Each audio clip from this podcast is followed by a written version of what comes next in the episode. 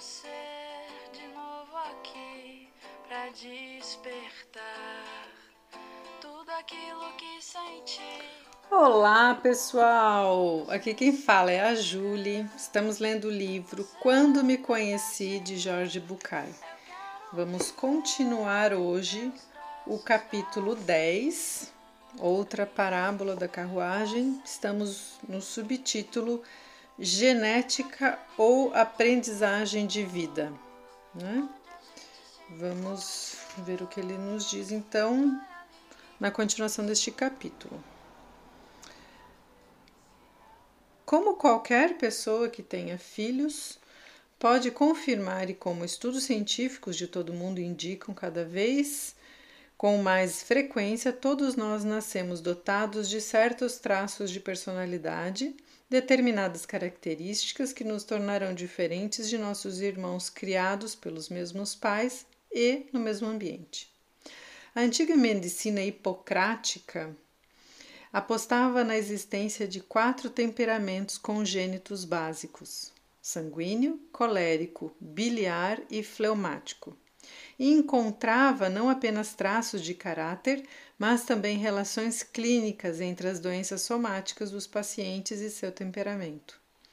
Hoje, a neuropsicoendocrinologia parece confirmar a cada estudo que existe um nível base de bem-estar geral que varia de indivíduo para indivíduo e ao qual cada um tende a retor retornar mais ou menos independentemente das condições externas que o condicionam. Confirma uma tendência ao otimismo ou ao pessimismo determinada, determinada genética e biologicamente. Falaremos adiante do que essa atitude significa e do peso que tem em nossas vidas, mas agora quero me aprofundar um pouco mais na origem desse otimismo. Os cientistas da psicologia experimental sustentam algo que se pode observar empiricamente, que pelo menos uma parte daquilo que chamamos de otimismo essencial é geneticamente determinada. Alguns nascem com uma personalidade predisposta ao otimismo ou à alegria, e outros com uma personalidade predisposta ao pessimismo inveterado.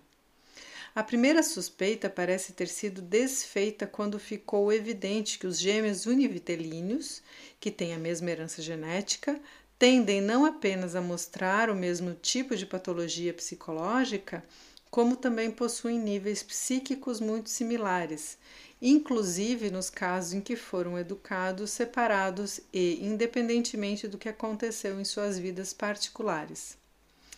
E, embora isso pareça estar claro e comprovado, a ciência não parece ter resolvido o grande enigma, que é certamente bem mais importante para muitos de nós, porque esses dois tipos de pessoas, pessimistas e otimistas, se apaixonam e insistem sempre em se casar com alguém do outro grupo? À luz dessas novas hipóteses, a pergunta-chave é: o que se pode fazer para modificar o otimismo e estabelecê-lo em um nível superior? Por quê? Se por ser estrutural e genético entendemos que ele é imutável, poderíamos cair na tentação de abandonar qualquer responsabilidade com relação à minha felicidade e deixá-la nas mãos da minha configuração congênita. Afinal, penso, já não tenho a possibilidade de mudar a genética. Pelo menos posso usar esse argumento para não ter que decidir o que faço da minha vida com base em quem sou. No entanto, não é assim. Como sempre, o que tenho e o que me falta determinam quanto me custará a escalada, mas não decidem se chegarei ao topo. Em outras palavras, a exploração e a consciência das minhas tendências inatas a certa insatisfação podem e devem me conduzir a um trabalho mais árduo comigo mesmo, em vez de me levar a um abandono resignado e queixoso de minha falta de sorte. A tarefa é desenvolver uma disciplina interna que me permita transformar minha atitude, começando pela modificação da minha perspectiva de vida e por um melhor enfoque do rumo, do sucesso e da própria felicidade. Admitir que esse percurso é mais simples para uns do que para outros não quer dizer que não seja um caminho para todos. Se a disposição inata fosse a única explicação de por que algumas pessoas são felizes apesar de terem enfrentado grandes adversidades e outras são infelizes apesar de terem recebido milhares de bênçãos, a psicoterapia, a religião e a filosofia, para não mencionar livros como este, seriam inúteis porque nossa felicidade estaria determinada somente por essa disposição inata. Aqui ele quis dizer, não sei se ficou claro na minha leitura, que de nada adianta então a gente fazer leitura, psicoterapia, se a gente acha que não vai se modificar, que é geneticamente assim o nosso caráter e aí não tem nada o que fazer, né? É isso que ele vem dizendo. Ficaríamos reduzidos à ideia de você teve sorte, é feliz, não teve sorte, paciência. No entanto, não somos computadores programados. Podemos determinar como reagiremos diante de cada acontecimento e tomamos tal decisão com base em centenas ou milhares de fatores diferentes em cada momento. Nossa felicidade depende, em grande medida, do que fazemos, o que, por sua vez, está condicionado por nossa perspectiva, análise, leitura e compreensão dos fatos informados por nossos sentidos. O que estou afirmando é que, apesar de certos fatores genéticos, nossa probabilidade de sermos felizes está muito mais relacionada com nossa filosofia de vida do que com a bioquímica dos neurotransmissores que herdamos. Vou reler, gente, olha só que importante. O que estou afirmando é que, apesar de certos fatores genéticos, nossa probabilidade de sermos felizes está muito mais relacionada com a nossa filosofia de vida do que com a bioquímica dos neurotransmissores que herdamos. A questão hereditária não elimina minha responsabilidade sobre o resultado, do mesmo modo que a educação que recebi e suas falhas não me libertam, não me liberam do trabalho de construir a vida que quero e mereço. A vida de um adulto saudável, como eu a entendo, implica assumir responsabilidades e se comprometer todos os dias consigo mesmo com o planeta e com as demais pessoas que vivem nele. Isso significa, basicamente, uma mudança de atitude que começará a acontecer no dia em que todos nós decidirmos abandonar a conexão competitiva e mesquinha com o mundo para o qual fomos treinados.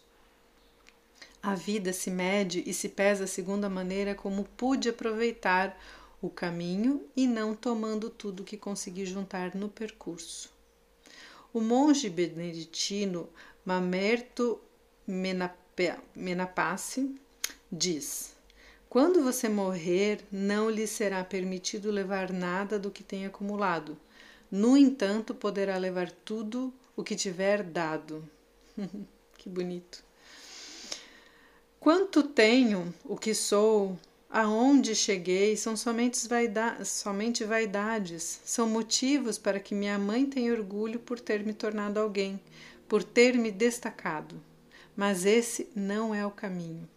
Devo encontrar o caminho com urgência, não apenas para retomar o rumo correto, mas também e principalmente para fazer meus filhos saberem que seu caminho é deles e que não devem viver para me dar nenhum orgulho.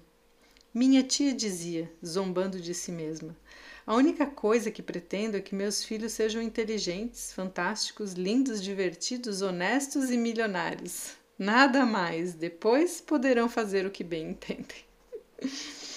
em seguida, quase sempre citava a frase favorita de seu pai, meu avô paterno: É mil vezes melhor ser rico e sadio do que pobre e doente. Se olharmos apenas para o resultado, não obteremos quase nada. São só, talvez, resultados, e muitos deles irão diretamente para a vitrine das vaidades, de nada servindo para a transcendência. Avaliando apenas resultados, só poderemos chegar a falsas conclusões que levam a interpretar mal a realidade. Certa vez, um amigo padre me contou essa história um tanto irreverente. Era uma vez um povoado em que havia dois homens que se chamavam Joaquim Gonzales. Um era padre da paróquia e o outro taxista. Quis o destino que os dois morressem no mesmo dia.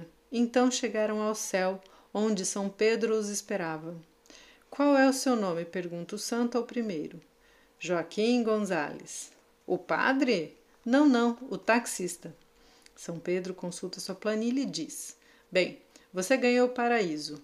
Aqui estão sua túnica trabalhada com fios de ouro e seu bastão de platina com incrustações de rubis. Pode entrar. Obrigado, obrigado, disse o taxista. Depois de mais duas ou três pessoas, chegou a vez do outro. Qual o seu nome? Joaquim Gonzales. O padre? Sim. Muito bem, meu filho, você ganhou o paraíso. Aqui estão sua bata de linho e sua vara de carvalho com incrustações de granito. Então o religioso disse: Perdão, não quero desmerecer ninguém, mas deve estar havendo algum engano. Eu sou Joaquim Gonzales, o padre. Sim, meu filho, você ganhou o paraíso. Aqui estão sua bata de linho. Não, não pode ser. Eu conheço aquele homem. Vivia no meu povoado e era taxista. Ele era um desastre. Subia nas calçadas, batia o carro todos os dias. Uma vez chegou a atingir uma casa. Dirigia muito mal, arrasava os postes de luz, levava tudo o que havia pela frente. E eu passei 75 anos da minha vida pregando todos os domingos na paróquia. Como ele pode receber a túnica com fios de ouro e a vara de platina enquanto eu ganho isto? Deve haver algum engano. Não, não há nenhum engano, afirma São Pedro. Acontece que passamos a fazer as avaliações aqui no céu do mesmo modo que vocês fazem na vida terrena. Como assim? Não entendo. É simples. Agora nos orientamos por resultados. Durante os últimos 25 anos, toda vez que você pregava, as pessoas dormiam, mas toda vez que ele dirigia, as pessoas rezavam. Resultados Entendeu agora? Ai, muito bom. Avaliar a vida com base em resultados é uma postura demasiadamente inferior para ser levada a sério.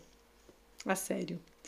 Privilegiando o resultado, eu posso com sorte conquistar momentos de glória. Por outro lado, privilegiando o projeto e o caminho, posso trocar esses momentos pela felicidade.